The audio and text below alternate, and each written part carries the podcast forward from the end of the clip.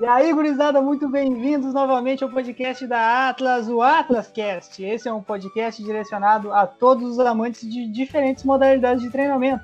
Se você é amante de treino, seja intermitente ou contínuo, alta, baixa, moderada intensidade, resistido ou não, esse é o teu lugar.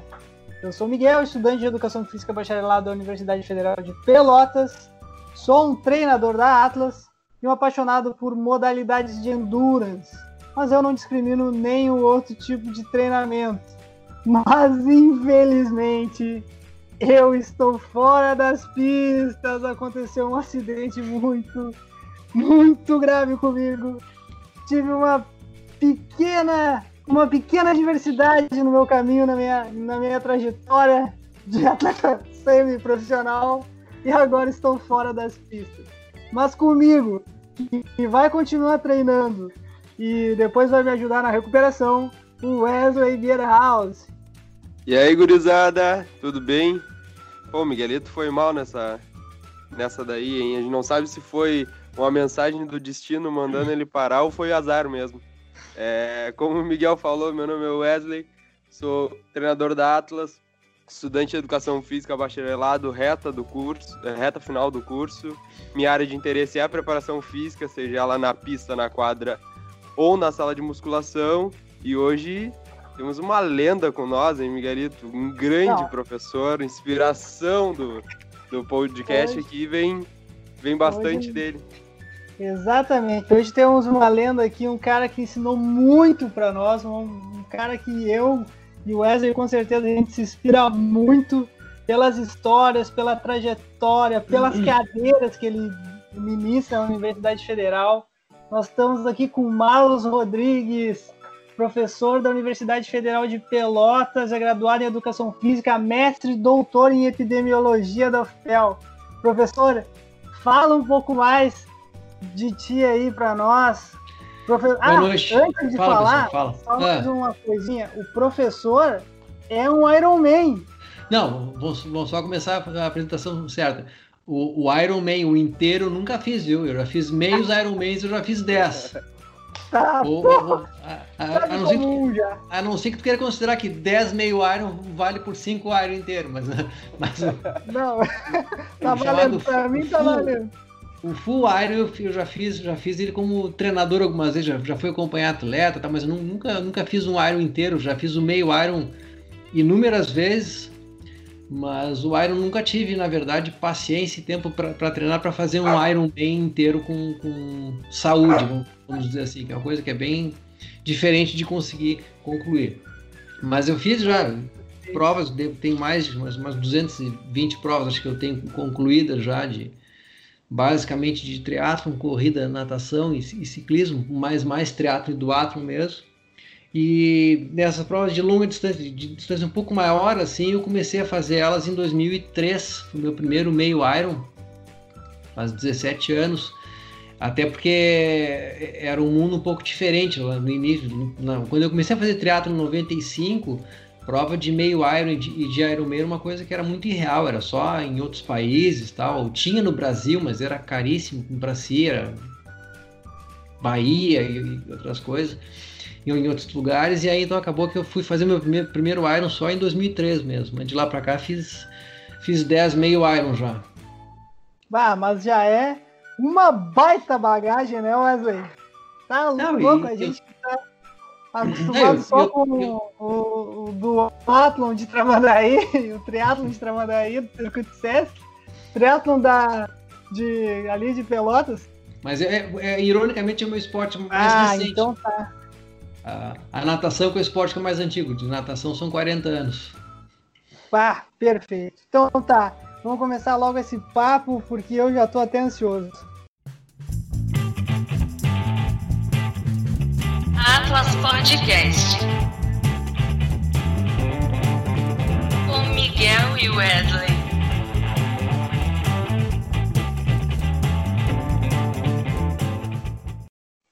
Muito bem, estamos de volta. Como é de costume, professor, nesse podcast, a primeira pergunta é dele, Wesley Beerhouse.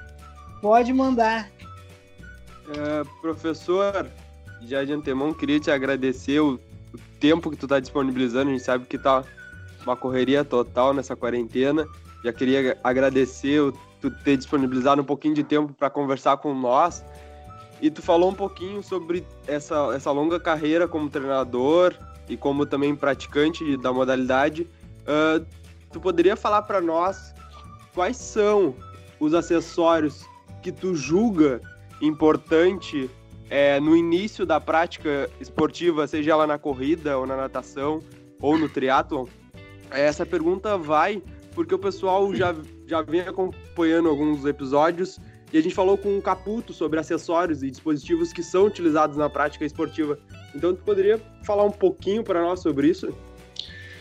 Bom, vamos, primeiro vamos dividir um pouco essa, essa coisa de acessório, tá? Então, assim, ó, eu, eu costumo dizer que a gente tem alguns acessórios que são essenciais, a gente tem umas coisas que são úteis e umas coisas que são não essenciais, tá?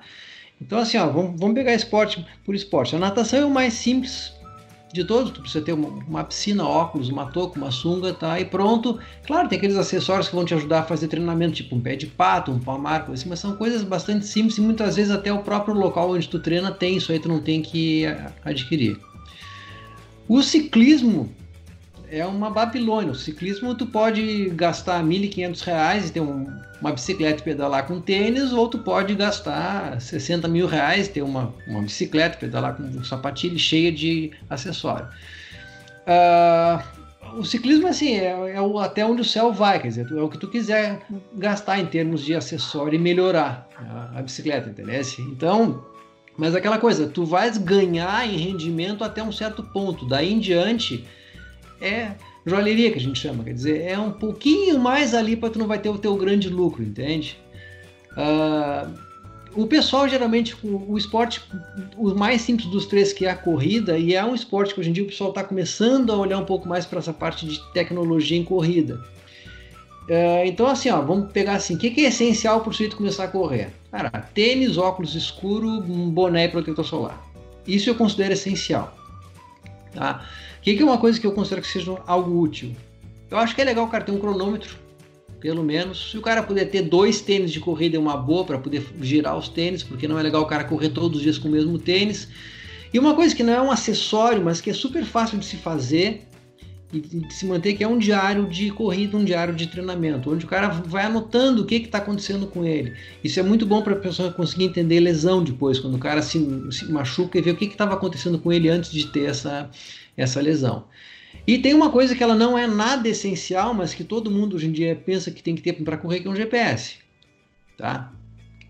É isso, essa coisa de, de equipamento, até o Felipe Fossati postou ontem ou anteontem um negócio no Instagram mostrando lá um artigo sobre acessórios, coisas essenciais para o ciclista, né? que o pessoal hoje em dia está invertendo um pouco a coisa.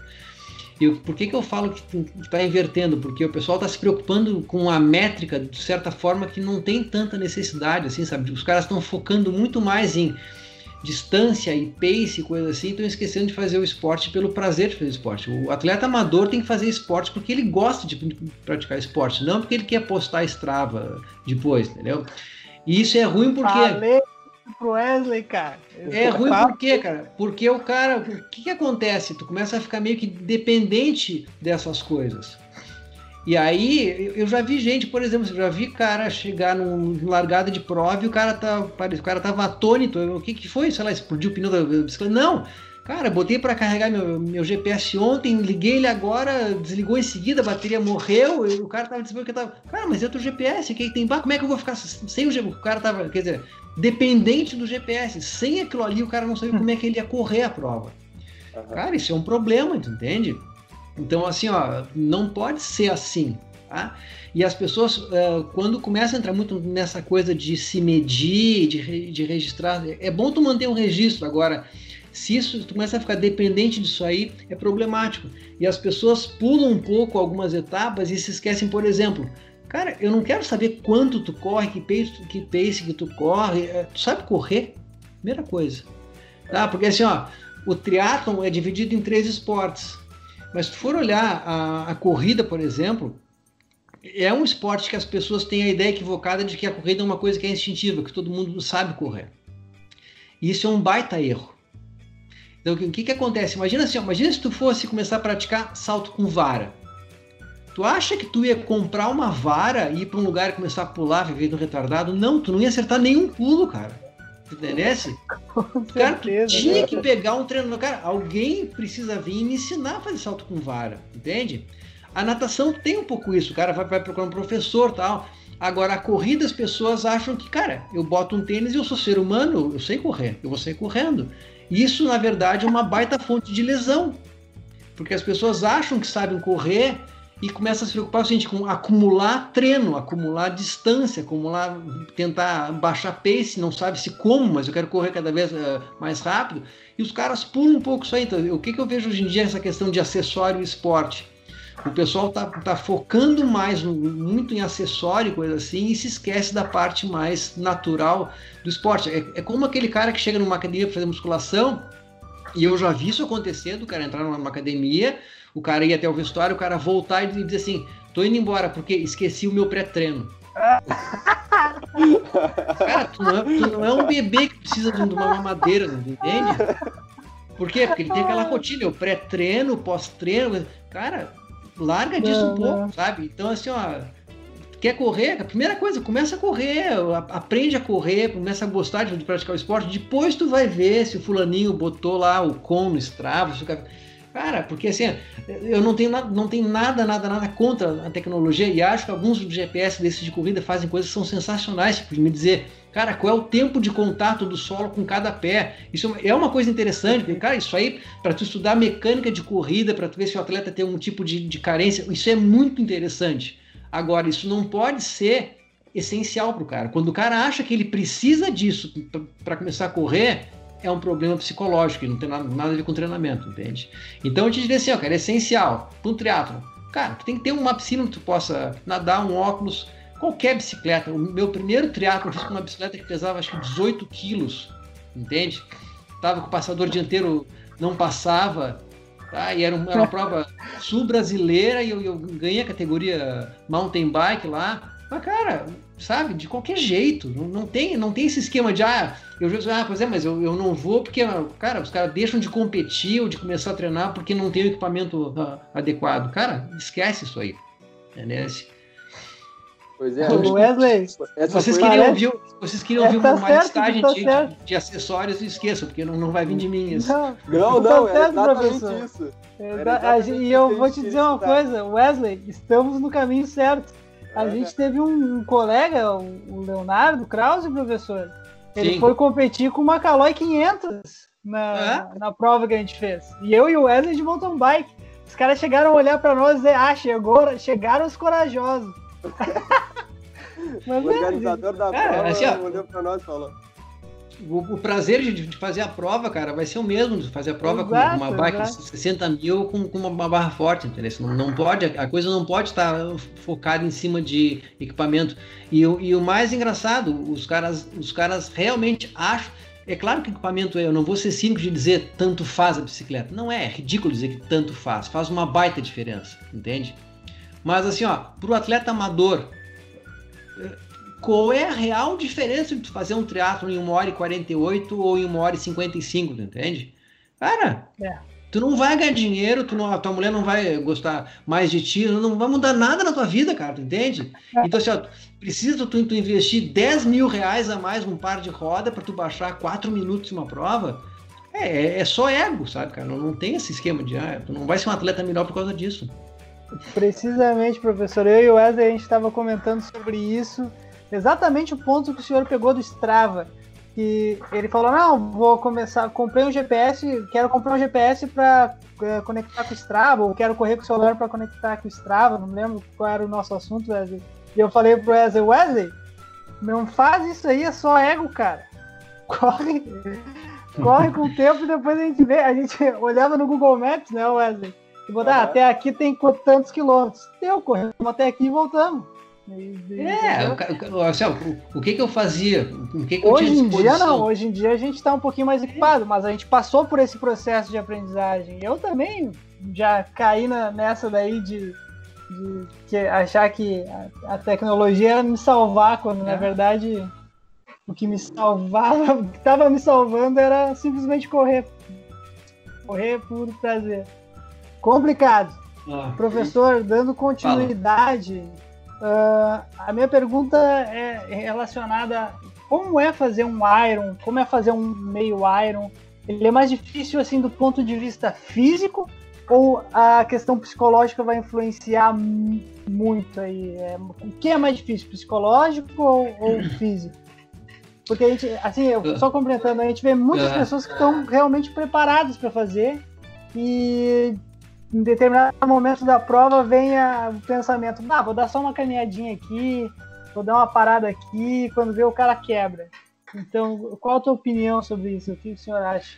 Cara, assim, ó, o que, eu vou te dizer? Pr- Primeira coisa que a gente precisa desmistificar um pouco dessa coisa de ser de fácil ou difícil psicologicamente é assim, ó. Tu acha que perfilar tu e mais sete numa final olímpica para correr 100 metros raso é uma coisa que é fácil psicologicamente? Deve Ah, ser horrível. é- A gente, é a, gente nunca, a gente nunca vai fazer isso na, nossa vida, tu entende? Mas, cara, tu imagina a tensão que o cara tá ali. Então, assim, ó, a carga psicológica de correr se- 10 segundos. Sabe? Então, assim, ó, É. as pessoas têm muito essa coisa de levar sempre, pensar assim, a longa distância é uma coisa que ela é pesada eh, psicologicamente. E muitas vezes, cara, assim, ó, é muito mais leve pelo, pelo teu lado psicológico tu fazer uma, uma meia maratona do que tu fazer uma prova de 200 rasos, por exemplo. A tensão para tu, correr- pra tu correr os 200 é enorme, entendeu? Um- Uma ginasta na beira de, um tablado, quando vai começar a, sua, a sua rotina lá, cara, a tensão dela é total. E é uma rotina de dois minutos, entende?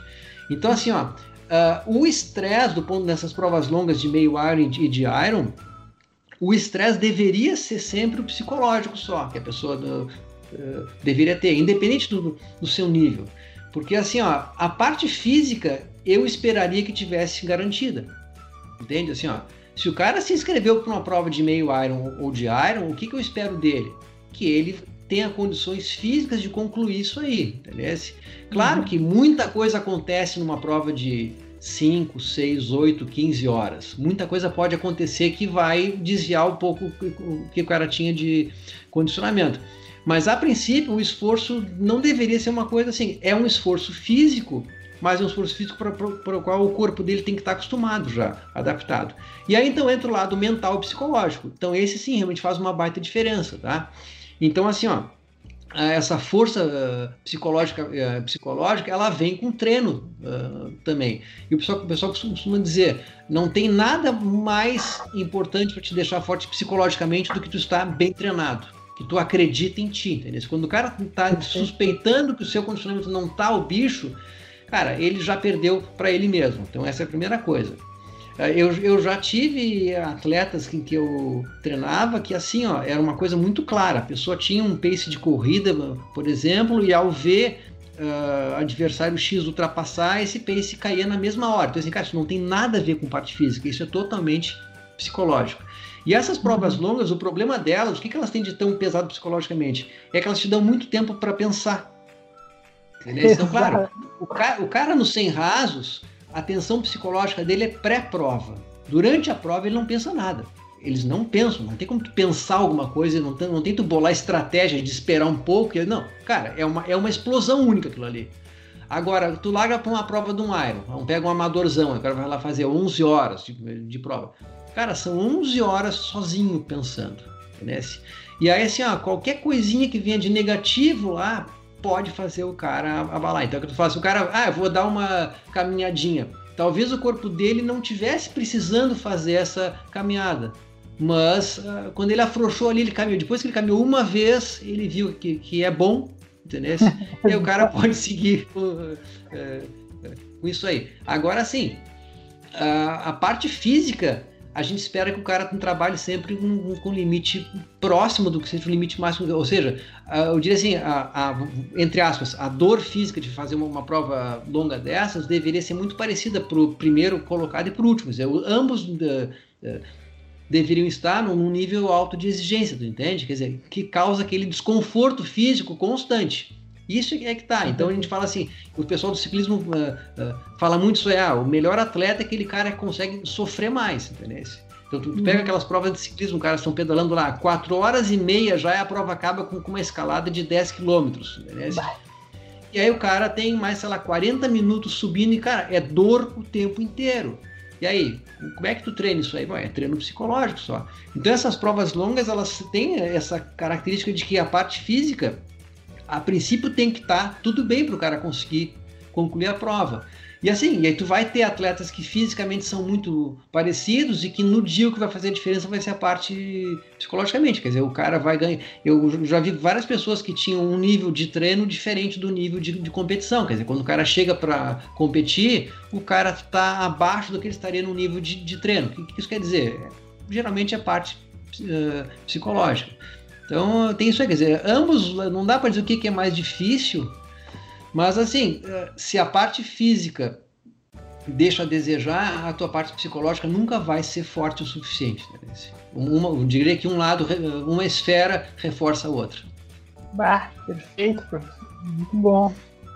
Manda o é, Wesley. Inclusive, para quem quiser ver alguma série relacionada com ciclismo, tem uma no Netflix que é Movistar, da equipe Movistar, é muito boa é. também. Dá pra gente ver a rotina dos Como caras é é? ali. Dia a dia por dentro da, é. da equipe. É. é, o negócio ah, Wesley, é, é, uma antes, boa série.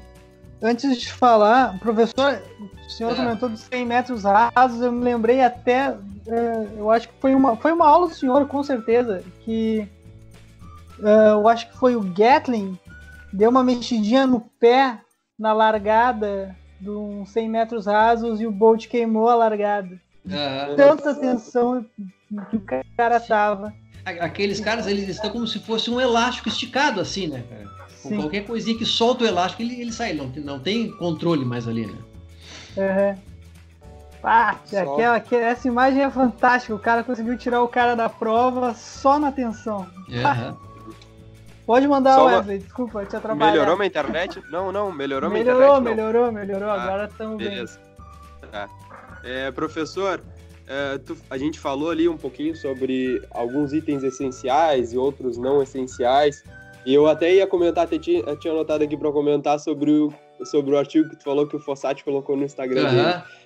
É, mas enfim, é, além disso, tipo, o Raul. Na verdade, a pergunta é o seguinte: o Raul ele, ele, ele havia perguntado para nós antes e ele queria que tu explicasse um pouquinho para aquele aluno lá que está começando é, a correr ou a pedalar qual seria a melhor progressão é, se ele quer fazer uma prova mais longa? Qual seria uma progressão segura para ele fazer, para ele tentar evitar algumas lesões e conseguir chegar num desempenho legal nessas provas um pouco mais longas?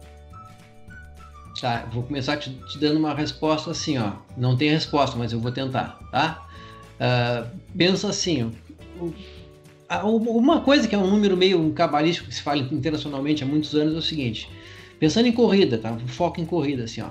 A pessoa não deveria aumentar a sua carga de corrida mais do que 10% por semana, tá? Então, é, mas da onde é que saiu isso? Isso é pesquisa? Não, não é, não é pesquisa. É que vários, vários treinadores há muito tempo se fala isso aí parece que faz sentido. O que, que é 10% por uh, semana? Se é um cara que está correndo hoje de maneira confortável 20 minutos por treino, a semana seguinte ele deveria fazer no máximo 22 minutos por treino. Ou seja, ele corria uma hora uh, por semana, na semana seguinte ele vai começar a correr 66 minutos. Tá? Essa progressão não, também não deve ser feita de maneira contínua e sempre também, porque é tipo musculação, tu não vai subir de maneira indefinida. Então, assim, o que, que se fala? Se tu fizer esse tipo de progressão de não extrapolar essa coisa de uh, subir mais do que 10% uh, eh, por semana, a tua chance de lesão cai um pouco. Tá? E sempre pergunto assim, como é que uma pessoa que está começando deve eh, fazer? Por que, que eu falei que não tem resposta?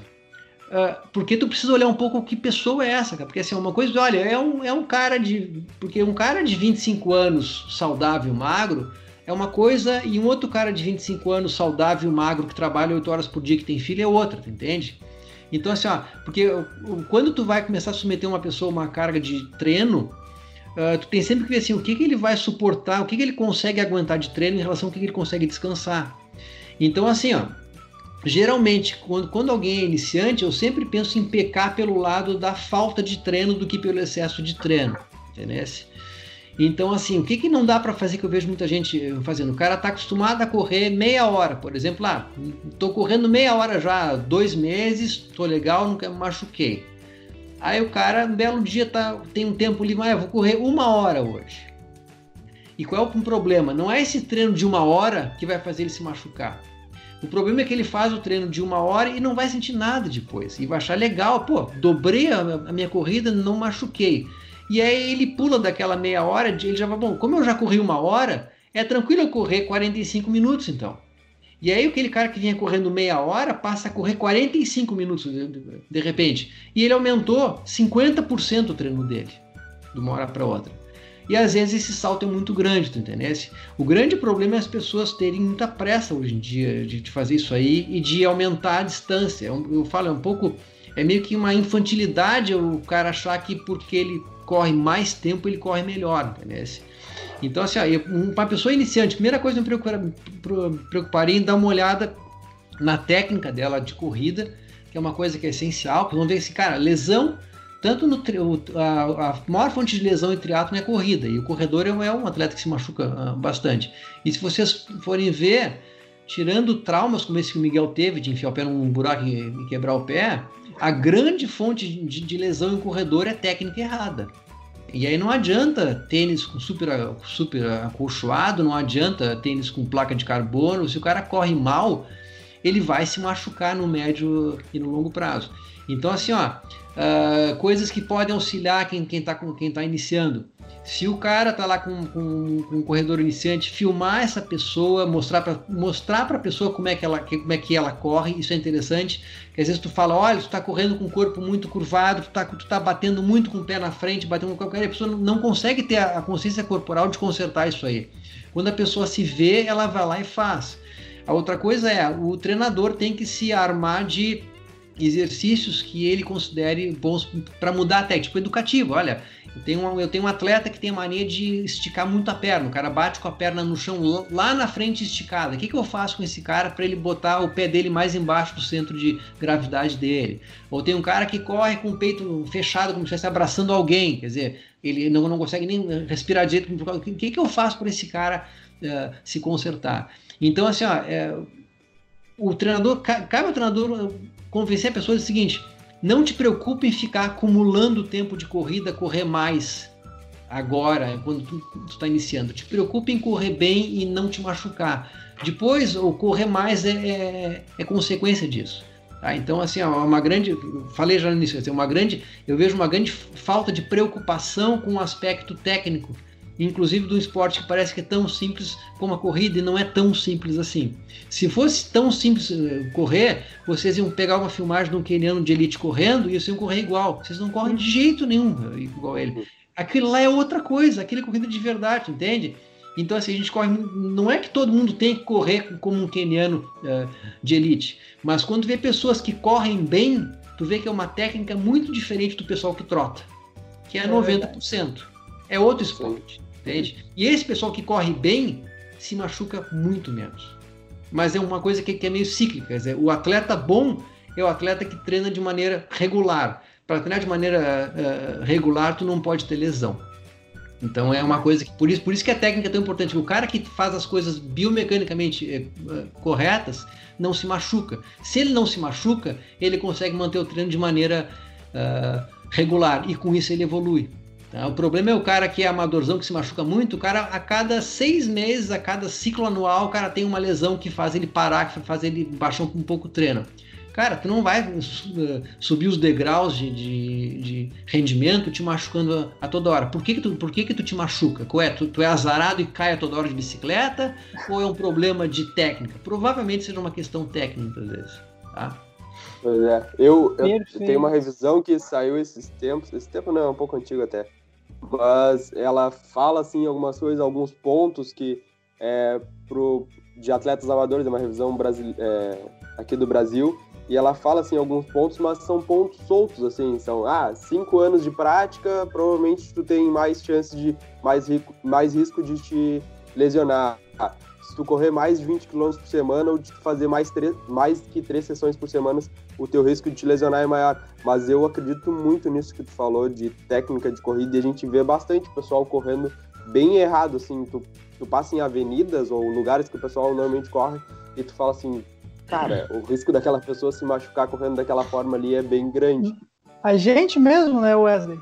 No início da minha trajetória é, corredor amador aí, né, logo no início da faculdade, eu fiz exatamente o que nem o senhor falou, professor. Eu subi a carga de treino, aumentei as distâncias, e era lesão após lesão, lesão.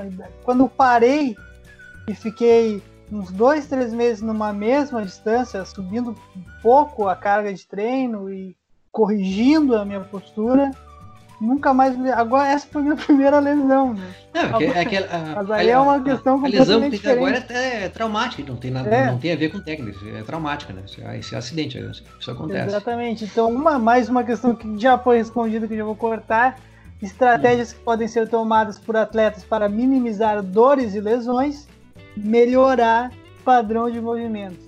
É, é cara, eu vou, eu vou dizer assim, assim ó, uma dorzinha pós-treino é uma coisa que é normal, mas ela deve passar em menos de 48 horas, né? É, faz parte do processo Exato, fisiológico, não. quando tu faz uma coisa diferente, tu com tem certeza. isso aí. Agora, não é correto o cara viver com dor. Né? Então, assim, é. se tu tem um treino que está sendo feito de maneira adequada, em termos de técnica, volume, intensidade, descanso, não tem por que tu, tu te machucar, entendeu? Aí é só o trauma que, que vai vir. O atleta que eu treinei por mais tempo, sem parar, que foi o Gabrielzinho, não sei se vocês chegaram. A, bom, acho que eu usei ele como exemplo em aula com vocês algumas vezes. Eu treinei sim, o Gabriel sim, do, é, ele é triatleta? É, é. Eu, eu competi com ele uma vez em Tramandaí. Ele virou. Competi com ele, não, né? Ele me deu um banho, obviamente. Ele virou sargento agora. O Gabriel, eu treinei ele durante oito anos, ele teve uma lesão em oito anos. Ah, e essa lesão ela foi, foi muito claro por que, que ele teve essa lesão. Uh, eu fui fazer uns pliométricos com ele. Uhum. E aí ele não. Ele sentiu, mas não foi nada que. Assim, ó, ele sentiu uma dorzinha que durou uns três, três ou quatro dias e eu parei com, com o pliométrico com ele, voltamos depois devagarinho e tal. Mas quer dizer, ele tinha uma técnica excelente de corrida, descansava bastante, Claro que por ser adolescente muda um pouco também, porque ele se, machuca um pouco menos igual, mas ele, ele, comia bem, descansava, era, tinha uma biomecânica bom, quer dizer, a única fonte de lesão para ele ia ser trauma, entendeu? Assim, então até que em uhum. oito anos ele ficou, teve uma, uma leve lesão. Essa a questão. Perfeito.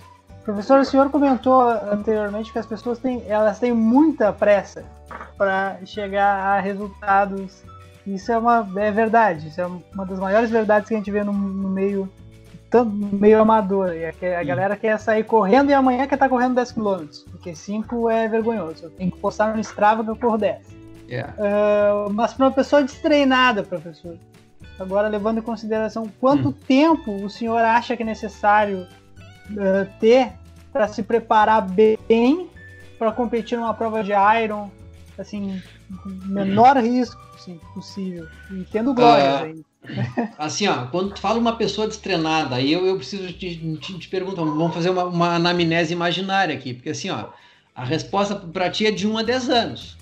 Ok. não, não, não. É, quando não, eu falei destreinada, a pessoa ela, ela nada, ela, ela, sim, ela nada, ela pedala e corre. Sabe, sabe nadar, que ele sabe andar de bicicleta e que ele sabe correr. Mas ele sabe Isso, praticar é, as três ele modalidades. Ele sabe praticar as três. Não é, que ele que... não tenha nenhuma vivência em nenhum é. dos esportes. Ele sabe praticar. Não, aí é diferente. Não, eu, não porque assim, olha só, eu, já vi casos de sujeito que tá, tá, em Florianópolis assistindo a prova de, de Ironman em Florianópolis e o cara nadava quando era criança. E aí o cara, segunda-feira após a prova, o cara entra numa academia e fala, eu quero fazer o Iron do ano que vem, entendeu? eu, tô, eu, eu tô falando sério. O cara, que se empolgou de, de assistir a prova e que o cara acha que de hoje para daqui a um ano ele vai estar tá fazendo um Iron, entendeu? E pior, tem treinador desesperado pelo dinheiro do cara que fala, não, eu, eu, eu abraço a causa, eu, eu vou, entendeu? Mas assim, ó, uh, o que que acontece, Miguel? Essa pessoa, assim, o cara que sabe praticar os três esportes já, o grande diferencial para eu te dizer o tempo que ele vai precisar para fazer um, um Ironman com, bem é, é, um, como é que ele tem de tempo disponível para ele treinar, entendeu? Então, assim, mas assim, ó, eu, eu não acho que é uma coisa saudável uma pessoa começar no triatlon praticando Ironman, tá? Isso é uma coisa que é um erro que eu tenho visto hoje em dia. O cara que faz um ou dois triatlons e se inscreve para um Iron. Uh, até conversei em um grupo de, de amigos tempo atrás, tá, mas o que, que tem de, de, errado nisso? Cara, o problema é que assim, ó, uh, tu tem que ir, se tu fala com qualquer atleta de alto nível, de longa, de longa distância, eles vão te dizer, olha, O atleta precisa passar por todas as etapas, experimentar as distâncias diferentes e ver como é que o corpo dele reage a isso aí. Tá? É, eu nunca vi uma pessoa que tenha começado no triatlon há menos de dois ou três anos fazer um Ironman e não se machucar e seguir no esporte.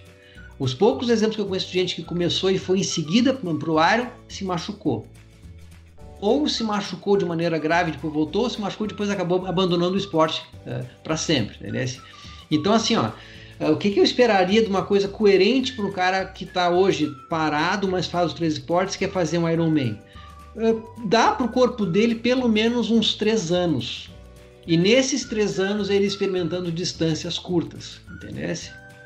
não é muito diferente do perguntar, tá, mas um cara que está começando a correr hoje e está pensando em fazer uma maratona, Cara, pelo menos uns dois ou três anos, e depois de fazer muitas provinhas de 5 e 10, fazer uma ou duas meia maratonas para daqui, daqui a um, dois ou três anos experimentar fazer uma maratona? Porque assim, as pessoas confundem muito essa coisa de uh, eu consigo completar a prova. Cara, conseguir completar a prova, qualquer pessoa que, que larga uma, uma, uma, uma maratona vai lá e completa a maratona. Mas completar a prova não é completar a prova com saúde. É a mesma coisa, o cara larga para correr uma meia maratona, um cara com a idade de vocês. Ah, vou lá correr uma meia, a, a meia maratona. Que tempo tu fez? 2 horas e 20 uma meia. E, cara, tu caminhou. Não, eu caminhei, mas eu já saí com plano de que eu ia correr até os 6 e eu ia caminhar um quilômetro, depois eu... Não, só, cara, é uma prova de corrida, cara. Se tu não tem condições de largar e correr 21 quilômetros, espera, treina mais um pouco e vai lá e faz. Agora, por que que tu tem que te inscrever numa meia maratona para sair de casa já consciente que tu vai ter que caminhar, entendeu? Isso não faz bem pro, pro corpo. Tem até um, um fisiologista americano que falava que uh, fazer um Ironman é envelhecer 12 anos em 12 horas. Claro, é um baita de um, é, é, uma porrada psicológica que o corpo, uma, uma, porrada fisiológica que o corpo recebe de uma prova de Ironman. É um baita desgaste aquilo ali, entendeu? E se tu vai para uma prova dessas com condicionamento uh, aquém do que deveria estar, o choque para o teu corpo é muito maior. Tá? Mas então, assim, em resumo a tua pergunta, um cara que consiga treinar de maneira regular, sem se machucar, uh, eu acho que seria coerente ele pensar no, assim, ó, uns três anos de prática de triatlon para ele fazer um primeiro Ironman. Tá? Eu acho que assim, ó, dá para fazer antes? Dá para fazer antes mas eu acho que o cara vai correr um grande risco de, de, de lesão, tá? E por, porque assim, ó, até que a pessoa comece a acumular os treinos necessários para fazer um Ironman, quando ah, no dia da prova a coisa é diferente.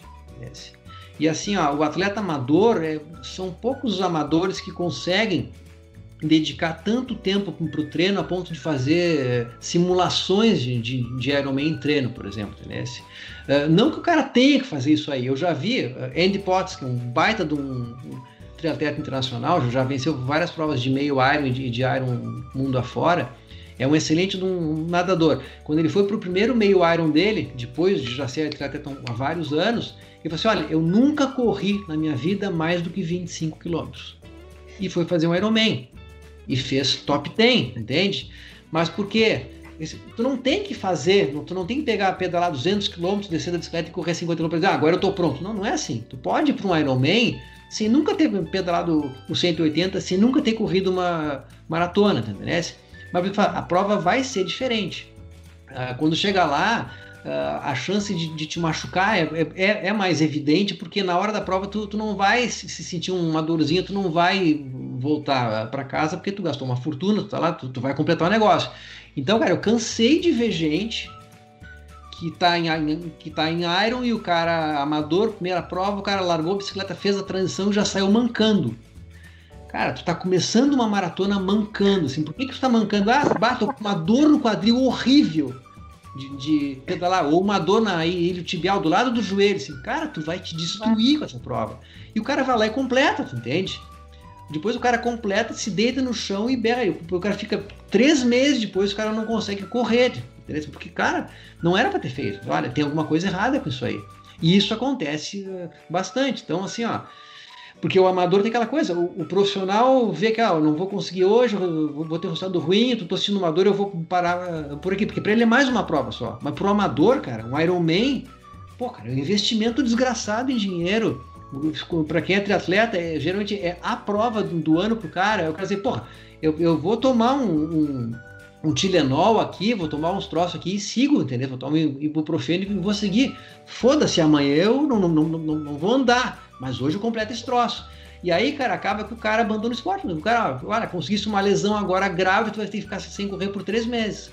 Então, isso, cara, é cuidar para não pular as etapas, porque isso aí, o gran, a, a, grande desfecho disso aí provavelmente vai ser uma questão, vai ser uma, uma lesão grave, muitas vezes.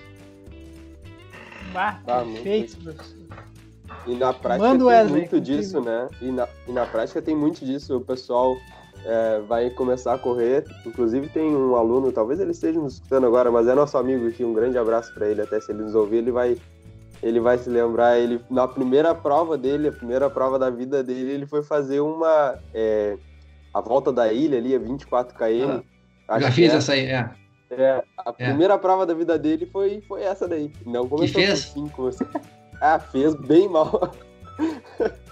É que tá. Fez bem mal. Eu é, concordo professor... com vocês, o cara tem que ter cancha, cara. Tem que ter cancha, tem que ter. Não é só a questão do treino em si, mas tem que ter experimentado outras, as outras provas, as outras distâncias, entender como o corpo funciona. Eu fui entender que eu não gosto de correr meia maratona quando, obviamente, corri meia maratona, mas depois de ter corrido muitos 10 km, entendeu? Mas... É, cara, um pouco assim, um pouco, um pouco eu entendi que, é, pra mim, a prova que eu gosto é a prova de 10 km. Mas eu não vou correr uma meia maratona para caminhar, para fazer uma meia maratona em duas horas. Não, eu tenho que ir preparado, pelo menos. É, é a mesma coisa, Miguel, tu, tu olhar, tu, tu que, que é músico, cara, tu vais tu vai ensaiar fechado no, no, teu quarto durante três anos e eu vou te largar no palco no Rock in Rio. O que Eu quero tocar não. num barzinho, vou tocar num tipo. Cara, eu vou, vou vendo como é que é puto. Não é bem assim, cara. Eu posso ser um baita de um músico, se tu me largar numa plateia de um milhão e meio, cara, não, não, não vai dar certo a coisa. As pernas vão bambear, eu não, eu não vou adiante. tá completamente certo. Perfeito. É, professor, e pro, pra, pro aluninho aquele que, que tá nos escutando agora, e tá pensando assim, tá, eu quero começar a competir, eu quero fazer um, eu quero começar a competir no triatlo, mas eu sou um amador, eu tenho que trabalhar, eu tenho minha família, eu tenho, como é que um amador consegue é, compartilhar a vida de atleta e a vida é, diária, da rotina diária? Cara, assim, ó, se tivesse que te resumir em uma palavra, eu te, te falaria assim, ó, planejamento, tá? Organização que, que acontece? Tu tem que. Uh, quando a gente começa a pensar se vai fazer o treino, é, é quando a gente acaba desistindo de fazer o treino. Tá? Então, assim, ó, o pessoal que treina para Iron, os caras que moram em, em, em, cidade grande, cara, eles levantam às quatro e meia para pedalar, entende? Um cara que levanta às quatro e meia, ele não vai acordar e pensar, cara, o que, que eu vou fazer hoje? Ah, acho que vou dar uma pedalada, não sei. Não, cara, ele levanta sem pensar, ele levanta com, como um zumbi, já está tudo montado, a bicicleta está lá montada com o gel dele, com a água dele, ele nem pensa, ele vai, sei lá, come ou não come, sobe na, na, na bicicleta e sai, entendeu? Porque é o, é o, treino dele começou na véspera de noite, quando ele estava lá montando a bicicleta, deixando o uniforme dele, essa parte, porque ele ia ter que se levantar e sair e pedalar. Uhum. Então, assim, ó, planejamento e adesão ao plano. Porque não adianta tu, tu ter um plano e tu e tu foge dele. Esse cara, é só é botar assim, ó, esse aqui vai ser meu horário de treino de fazer isso aqui, eu vou ter que, que, que cumprir. Para que isso dê certo, o que tu precisa ter é apoio da família, entendeu?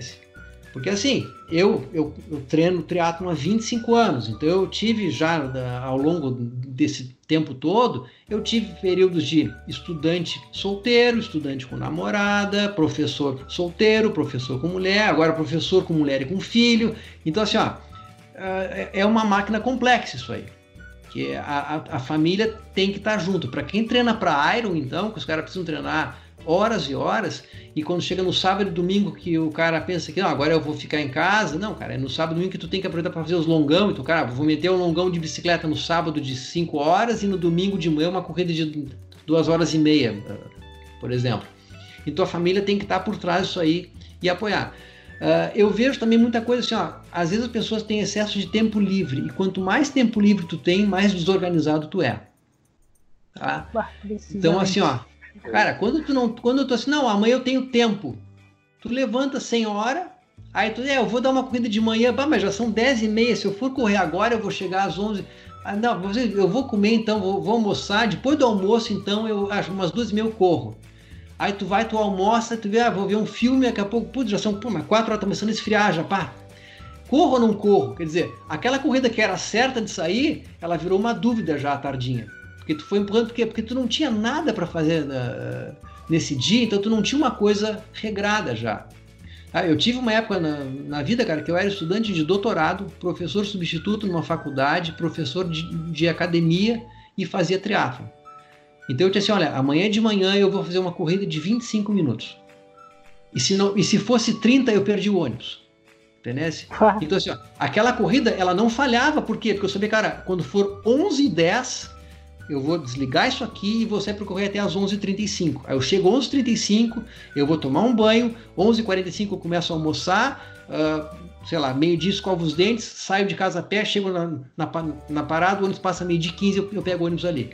Cara, e se eu corresse 10 minutos a mais, ou se eu atrasasse a corrida, eu não ia correr. Então, assim, ó, então eu não tinha dúvida do que, que eu tinha que fazer, porque estava tudo uh, planejado antes, entendeu? E a pessoa consegue uh, fazer isso aí. Mas também eu não vou ser hipócrita. Quando tu tem uma, uma, uma família que vive contigo, uh, nem sempre esse plano funciona. Isso é assim, uma coisa que mais quebra isso. Eu, tipo, eu, sou, eu, sou, pai há três anos e meio e minha filha não está em escolinha, porque agora com a pandemia, ela, quando ela entrar com a escolinha, com a escolinha fechou, cara, filho muda tudo. E também assim, a profissão de, de, de professor, professor pesquisador, uh, como eu sou, às vezes, às vezes eu levanto e penso, ah, hoje, amanhã eu vou levantar, tomar um café e vou sair para pedalar. Aí eu levanto, tomo um café e checo o meu e-mail. Morreu o pedal. Aí eu, aí eu vejo, bah, entrou um e-mail de uma coisa que tem um prazo que agora, se eu tenho que responder isso agora, que vai ter uma reunião amanhã de tarde, que eu tenho que mandar esse e-mail. Então, assim, ó, morreu o pedal, entende? Então, assim, ó, imprevisto surge. Então, assim, a gente não pode dizer, ah, eu não estou querendo dizer que o cara uh, se planeje e, e vai cumprir aquilo ali à risca. Mas se nenhum plano tu tem, a chance que o atleta amador fique perdendo tempo com outras coisas, tá? Então não dá para o cara uh, deixar para na hora pensar. É, é, tipo viagem, cara. Você olha, eu vou, o cara vai, vai passar, vai, vai passar uma semana no, Rio de Janeiro. Ele nunca foi. Tens o teu tempo contado. O que que tu quer fazer? Cara, se todo dia tu for acordar no hotel, tomar café, para onde é que eu vou hoje? Cara, tu vai perder um baita tempo, assim, né? Então é a mesma coisa, é, é organizar o treino. Uh, aí tu começa, cara, não vai fazer treino inútil treino tem que ter um, um sentido, uma, uma, uma, intenção.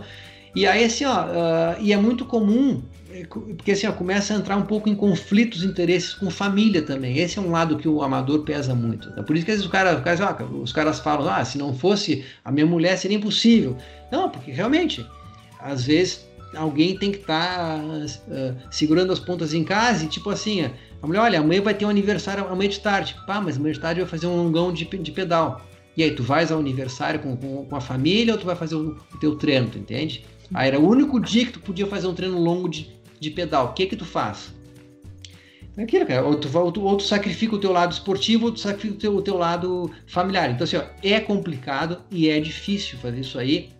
Por isso que muita gente, quando é jovem e pode, vai para o lado profissional para ter a chance de, olha, agora eu posso me dedicar totalmente a, a, isso aqui. Mas mesmo esse cara que é dedicado inteiramente ao esporte, se ele não está uh, organizado, ele perde tempo e ele deixa de treinar com essa coisa. O cara acordar e ficar pensando, o que, que eu vou fazer hoje? Então assim, cara, o que, que é o ideal? Mesmo que tu não tenhas um treinador que te mande treino, mas olha, semana que vem eu vou querer pedalar três vezes, correr três vezes e nadar três vezes. Então tá, que dizem que eu vou uh, fazer isso aí? E bota um no papel e tenta seguir uh, isso aí. Porque se todo dia tu, tu vai acordar e pensar, cara, o que, que eu vou fazer hoje? O que, que eu tô afim de fazer hoje?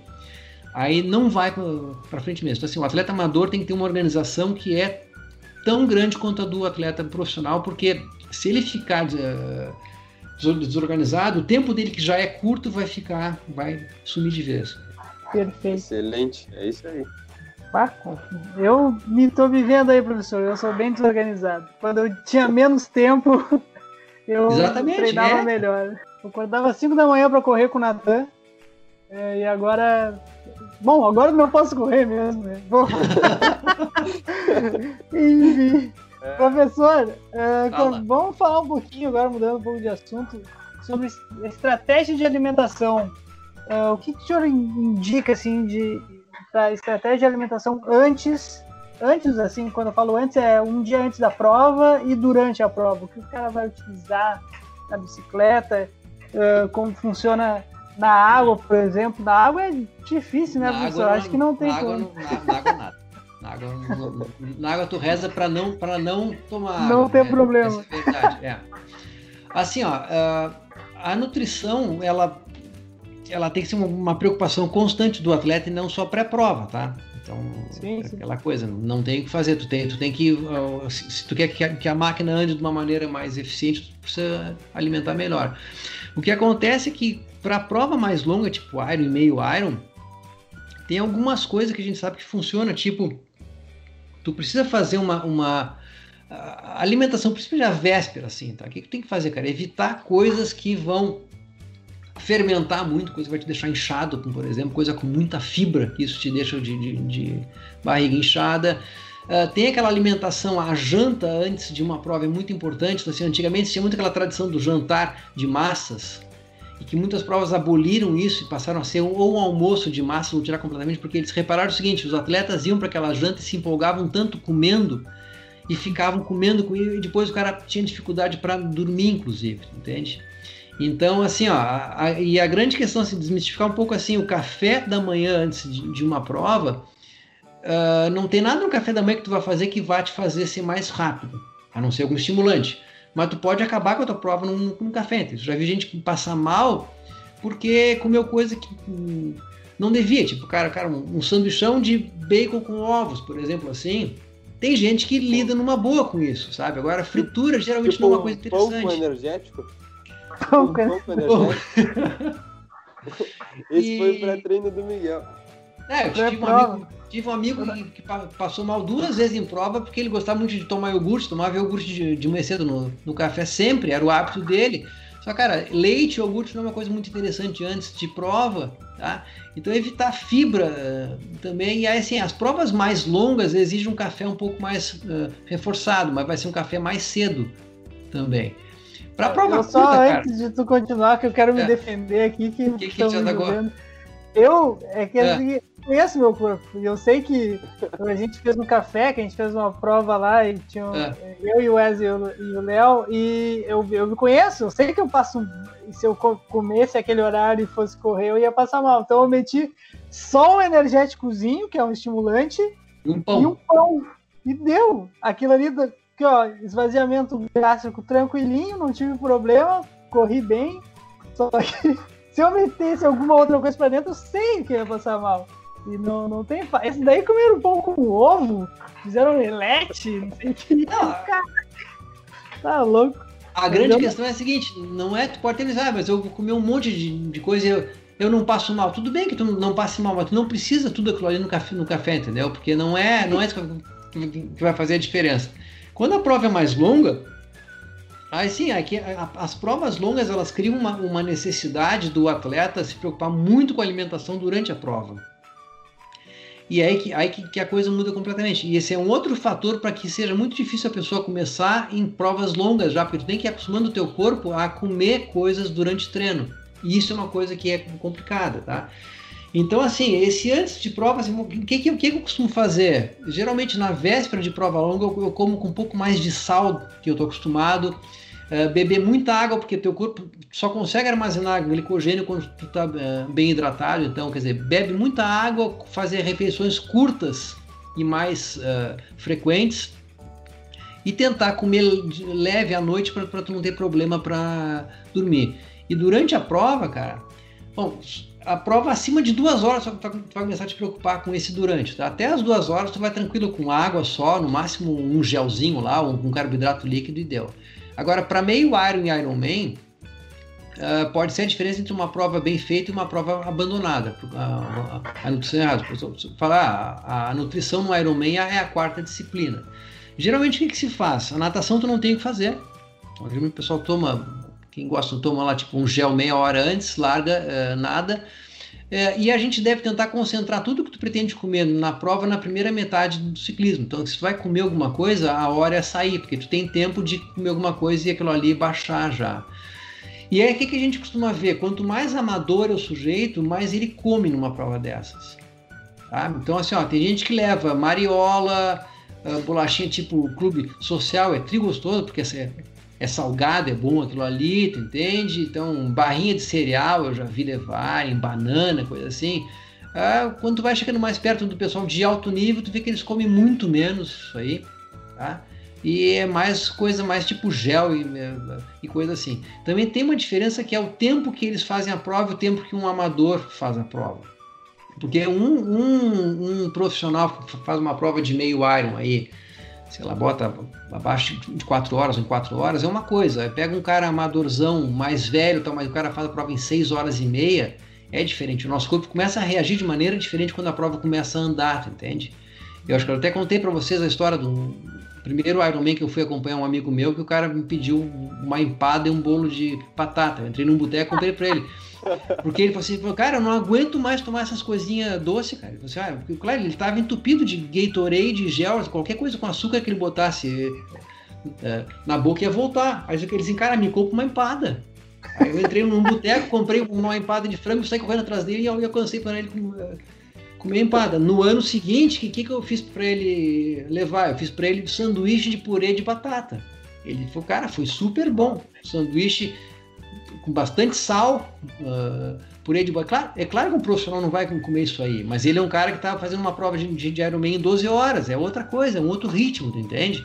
Uhum. Então tem isso aí também. Não adianta eu querer pegar a nutrição de um, pro lá, um cara que faz a prova em 8 horas, e querer replicar para ti. Até porque o corpo dele está muito acostumado com esse tipo de, de esforço. E o do amador não. Então, assim, ó, durante prova, primeira coisa, tu não vai chegar para um, um Ironman sem ter feito vários treinos de ciclismo de 6 ou 7 horas. O que que tu comeu nesses treinos? O que que deu certo, tu entende? Porque a nutrição é uma coisa que tem uma, uma é, é, muito individual também. Tem cara que se sente bem comendo um pouco mais, tem cara que vai num ritmo mais lento, que ele prefere comer e num ritmo mais lento, tem cara que o ritmo é muito mais alto, que se ele come ele não consegue uh, manter esse ritmo.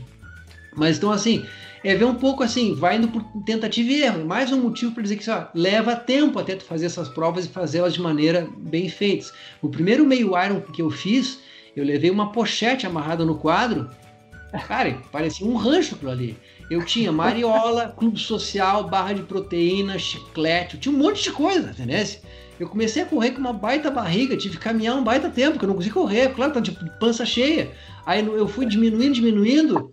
Os últimos meio ar que eu fiz era assim, cara, era três gel na bike, um gel uh, para corrida e no máximo uma garrafa com, com, com carboidrato, nada de sólido, entende? Porque tu vai, tu vai vendo como é que teu corpo reage, tu assim, tu começa errando assim, estúpido, sabe? Errando um monte, aí tu vai melhorando, melhorando com o tempo. Então, assim, tu vê muito amador cometendo uns erros graves em, em, em nutrição, mas é falta de, de experiência. Tu tem que juntar a tua experiência com o que, que teu corpo reage bem. Então, tem gente que, por exemplo, tem gente que adora tomar Coca-Cola, por exemplo, em prova. A gente vê muita Coca-Cola no ciclismo profissional de altíssimo nível. Os caras Pro Tour, Tour de France, Giro de, de Itália, tomam um monte de Coca-Cola em prova.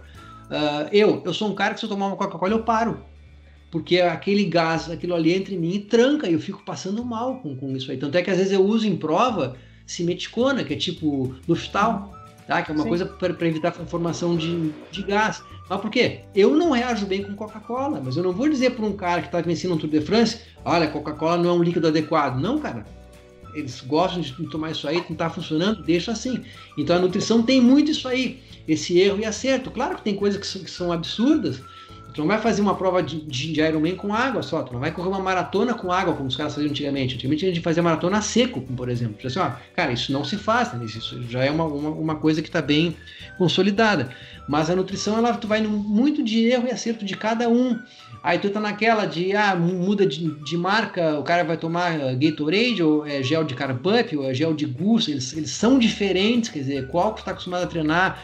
Um erro muito comum que eu já vi, já vi gente fazer chegar na hora da prova experimentar um gel novo, coisa assim, não se faz isso aí. Tu leva de casa o que tu vai usar. Então não é porque a, a prova está sendo patrocinada pela GU, que tu nunca tomou um GU na vida que tu vai tomar um GU no dia de prova, não faz isso aí, entendeu?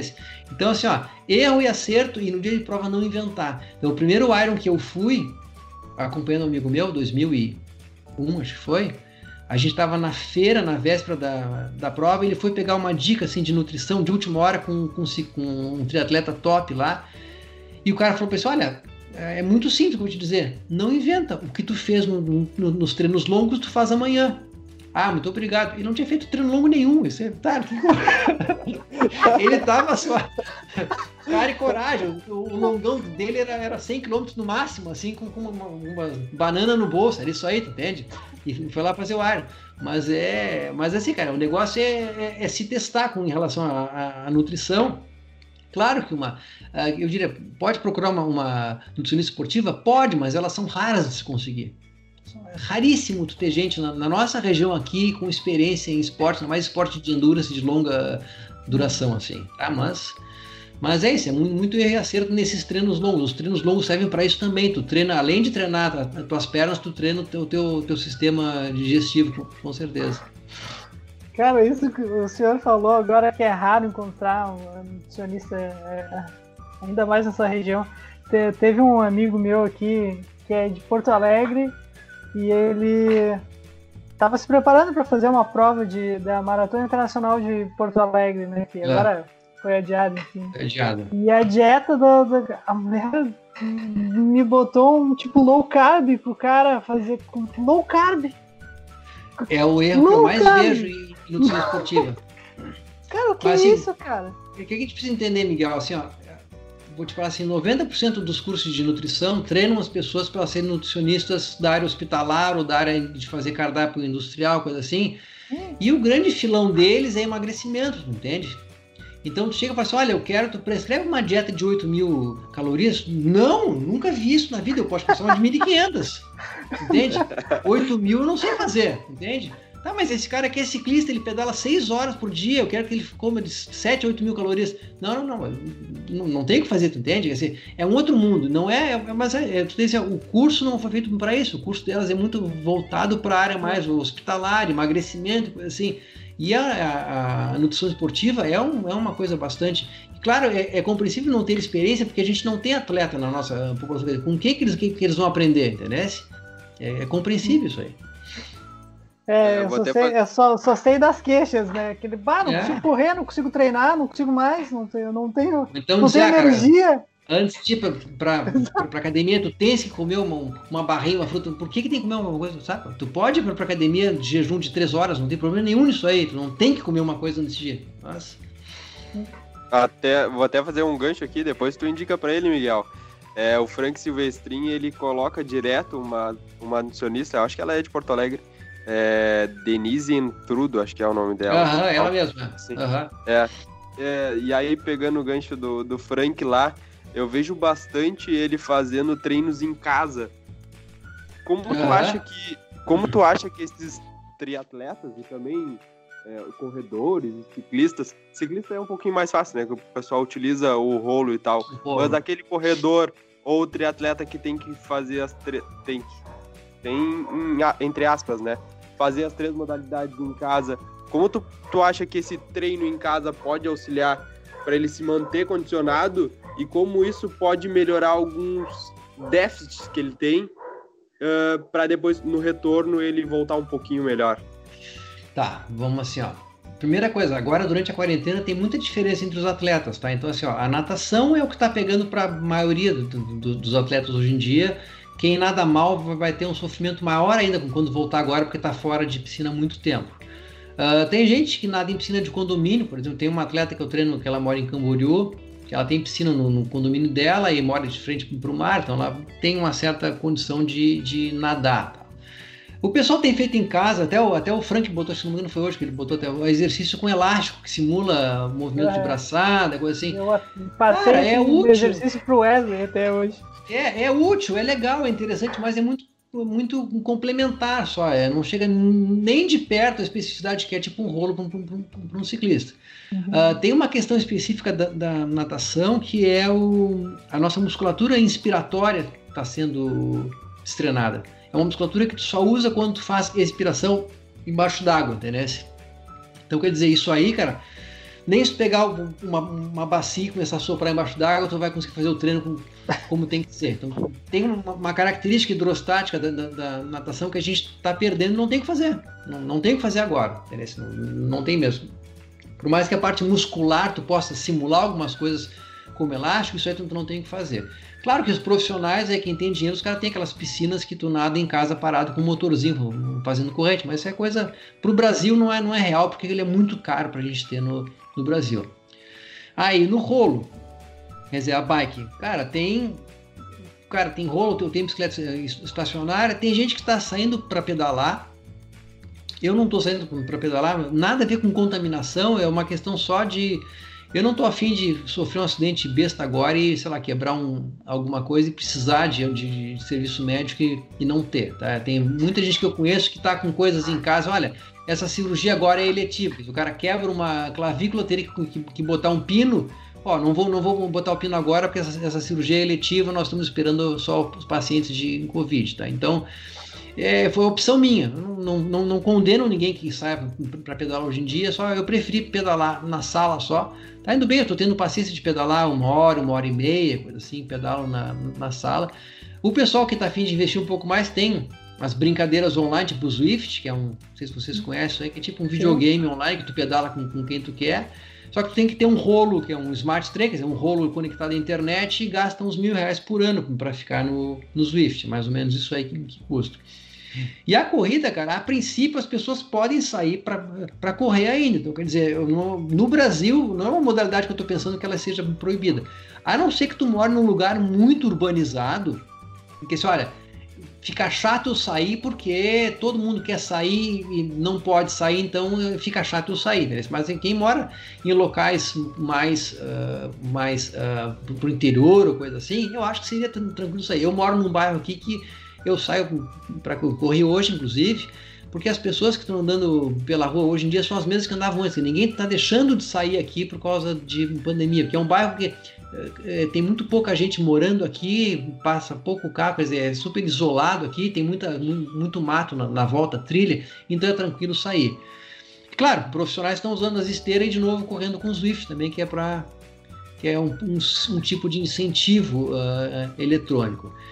Uh, na quarentena específica, o que eu acho que, assim, que as pessoas precisam fazer assim, é se dar conta de algumas coisas. Eu tenho visto algumas pessoas, eu até comentei com o Frank um tempo atrás isso aí. Uh, tem gente que está metendo uns treinos muito porrada hoje em dia, sabe? Estão empolgados com o negócio, com o próprio Swift e tal, e, e, mostrando o treino que está fazendo. Uh, é opinião pessoal. Uh, eu acho assim, ó, quem estiver treinando a 100% agora, você sabe, aprender isso comigo, não vai dar para o cara ficar 100% por um baita tempo. Quer dizer, quem tiver 100% agora, talvez tenha que passar por uma fase de transição quando as pessoas estiverem voltando a treinar. É, quer dizer, o, o, cara pode criar um ciclo imaginário dele de treino hoje em dia, que ele vai chegar num pico de treinamento durante a, a, a pandemia, que é 100% inútil. Entende? Então, cara, segura a onda. Assim, o treino hoje em dia. O treino hoje em dia, cara, tu tem assim, duas, duas intenções com o treino hoje em dia. Manter o teu corpo ativo e manter a, a tua imunidade em dia. Porque é importante tu, tu, tu, tu te manter ativo, porque o treino vai, vai, te ajudar a dormir também. Agora, o cara que tá querendo quebrar recorde hoje em dia, cara, ou indo pro Swift, querer competir com os outros e fazer coisa muito longa, muito intensa, é, pessoalmente, eu acho que não é uma hora interessante para isso. Tá? Ou fazer, cara, tô metendo um monte de, de treino intervalado, cara, não é a hora para isso, eu acho, tá? Eu assim, não, recomendaria ninguém passar de mais de, de duas horas por dia de, de treino, por exemplo. E eu acho que assim, ó, ah, agora em rotina, ainda mais quem está em casa confinado mesmo, a pessoa tem que criar uma certa rotina, tá? E aí assim, ó, ah, ter hora para as coisas. Assim, tem, olha, eu vou ter uma hora que eu vou, que eu vou treinar, vou ter uma hora para dormir. Quer dizer, eu, eu, tô, eu tô usando durante a, a quarentena agora um despertador inverso. O meu relógio de pulso está despertando toda noite às 21h45. É sinal que eu devo me afastar de qualquer tela essa hora. Então essa é a hora que eu pego a minha filha e tento levá-la para o quarto para a gente ler alguma historinha. Porque, cara, é hora de dormir. Porque se eu ficar, porque é muito tentador, ao menos não tem que levantar cedo. É tentador o cara chegar às 10 e meia, se deitar e vou maratonar uma série, coisa assim. Cara, isso é péssimo para a saúde e muito mais uma saúde de, de, um atleta. Então, assim, cuidado com esse abuso de telas agora que a gente teoricamente não tem tanto compromisso assim. É, é, é difícil isso aí, tu, tu, tu, manter isso, mas é, eu estou tentando me policiar com isso aí. E assim, ó, o nosso corpo lida muito bem com rotina. Hora de dormir, hora de comer, hora de acordar. E a nossa imunidade depende muito disso. Então, assim, ó, um parênteses, esquecendo um pouco o esporte agora, a nossa imunidade agora, isso, cara, é, é uma poupança que é, é valiosa. Então, assim, ó, se tu puder a gente manter a imunidade alta, é muito bom. E, e não dá para tu ficar dormindo cada dia uma hora, porque não, não tem uh, compromisso com nada. Isso é uma coisa que é super importante. E falando dos treinos que o pessoal tem feito agora para auxiliar no retorno depois, Uh, claro que tem a gente que é da área de, de, educação física tem aquele problema que é a execução errada, mesmo que tenha um professor online, às vezes, tipo, a minha mulher que é personal trainer, ela ficou com uma aluna agora só durante esse, esse processo de pandemia, ela está dando aula via celular para o salão dela, ela fala assim, olha, tá ficando tá complicado porque eu não estou conseguindo consertar ela direito, eu vejo que ela está curvada, eu falo para ela melhora a postura e não está dando, assim, ah, mesmo o professor a gente vai cometer alguns erros. A gente que é da área, teoricamente tem menos chance disso aí, mas uma pessoa que seja um atleta amador que não tem orientação de ninguém de perto tem muita chance de, fazer erro. Eu acho que se o cara sabe já de alguma carência que ele tem, acho que agora é uma hora boa do cara tentar consertar isso aí. Mas uma coisa assim, eu tenho visto muita gente fazendo treino de isometria, fazendo treino com peso corporal, assim, isso, isso dá um baita ibope online, sabe? É legal de postar, assim. Agora, assim, eu não vi ninguém, nenhuma pessoa Mentira, vi uma pessoa, uma, uma triatleta, talvez a melhor triatleta de, de distância olímpica hoje, a, a Zafres, americana, postando treino de flexibilidade, treino de alongamento. Porque assim, ó, todo mundo reclama a vida inteira que não tem tempo para alongar. Agrão, agora tu tem tempo. Uh, qual é o grande problema da maioria do, do, dos atletas amadores? Encurtamento muscular. Todo mundo é encurtado. Cara, fazer prancha é legal, fazer tríceps eh, presidiário é legal, fazer polichinelo, pular corda é legal, bola suíça, cara, isso é tudo legal, ok. Agora sim, qual é realmente a tua prioridade em termos de condicionamento físico geral? O que, que tu mais precisa melhorar? Será que é força isométrica numa prancha, passar de um minuto e meio para dois minutos? Será que isso vai te... Ou será que é melhorar a tua eh, flexibilidade de musculatura posterior de perna, por exemplo? Mas tá... Exatamente que eu tenho é ruim. Tu tá com paciência de fazer um aquecimento em casa, pedalar uns 10 minutinhos ou caminhar um pouco e de dedicar 50 minutos a fazer uh, uh, alongamento? Eu sei, eu concordo que se tu quer fazer uma live pro pessoal e postar o que tu tá fazendo, não é legal isso aí, porque ninguém tem paciência de ficar assistindo alguém fazendo alongamento. Agora, pensando em esporte, cara, esse seria um momento seria para pessoas treinarem flexibilidade, porque costuma ser a coisa que as pessoas mais. Se, ó, se tu pegar 10 corredores amadores, eu duvido tu, me mostrar cinco que precisam precisa, é, melhorar força. Agora, dos 10 amadores, uns 8 vão, vão ser encurtados. Tá? E o cara precisa melhorar. É... Eu não vejo ninguém fazendo isso. Eu sempre, sempre falo, ah, é que o alongamento eu não tenho tempo. Quer dizer, eu, eu corro, eu pedalo, eu faço musculação, mas alongamento eu costumo pular porque é, é tempo. Cara, agora tu, tu tens tempo. Quer fazer algo em casa que vai, vai realmente te, te, deixar um atleta melhor uh, na volta? Usa o tempo extra agora para fazer alongamento. Né? Aprende a fazer, pega alguma coisa de YouTube, coisa assim, mas faz alongamento, porque isso 90% do pessoal amador tem problema de encurtamento muscular, principalmente na musculatura posterior de coxa e de, e de perna. E ninguém tem saco de fazer uh, alongamento. Exatamente. Pessoal, vamos uma hora e quinze, professor. Bah, que papo! Foi uma baita aula. Gente, hoje a gente conversou então aí com o professor doutor Marlos Rodrigues Domingues, nosso professor na Universidade Federal, nos deu Fisiologia do Exercício 1 e 2, Treinamento Desportivo 1 e 2. Pô, é, é sempre um prazer estar falando com o professor, eu, sei, eu sou, já falei, me inspiro muito nele, tanto para a prática esportiva, essa prática esportiva que a gente gosta muito, quanto no meio acadêmico, professor, o senhor é uma inspiração, Quero agradecer Obrigado. a sua disponibilidade de estar vindo conversar com a gente. Foi uma honra para nós, é sempre uma aula.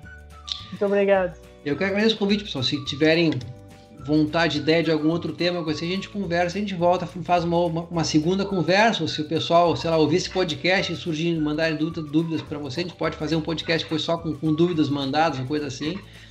Eu, tô, eu não, tô com, não tô com tanto tempo livre, mas a gente consegue achar umas brechas, porque a gente está na faculdade pensando já em voltar a dar aula online para alguns alunos aí, então a gente está trabalhando bastante, mas a gente consegue uma brecha sempre. Pô, perfeito. A gente tá com engatilhado aí um tema que a gente sabe que é a tua área de atuação, assim, mais. tua área de pesquisa, né? Não a área de atuação, a tua área de pesquisa. É, o, o a gente falou. tem bastante, bastante grávidas na academia, professor. Uhum. Não, seria interessante. Se nós... marcar, a gente marca um horário faz essa de exercício de gestação, com certeza. Bah, perfeito. Wesley, se despede.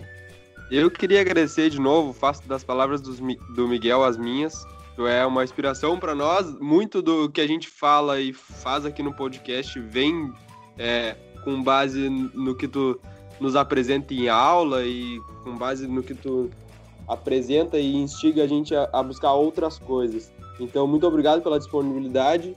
E se der, vamos sim, vamos, vamos falar sobre esse tema aí, porque tem várias grávidas.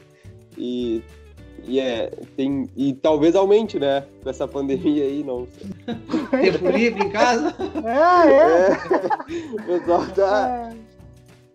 Lembrando, gente, quem quiser entrar em contato com a gente em todas as redes sociais é atlasct, atlasct em todas as redes sociais, é só mandar a pergunta por lá, ou tu pode entrar em contato com a gente pelo e-mail atlasctpodcast.gmail.com. Foi um prazer enorme estar conversando aqui com o professor Marlos Rodrigues Domingues. E até a próxima!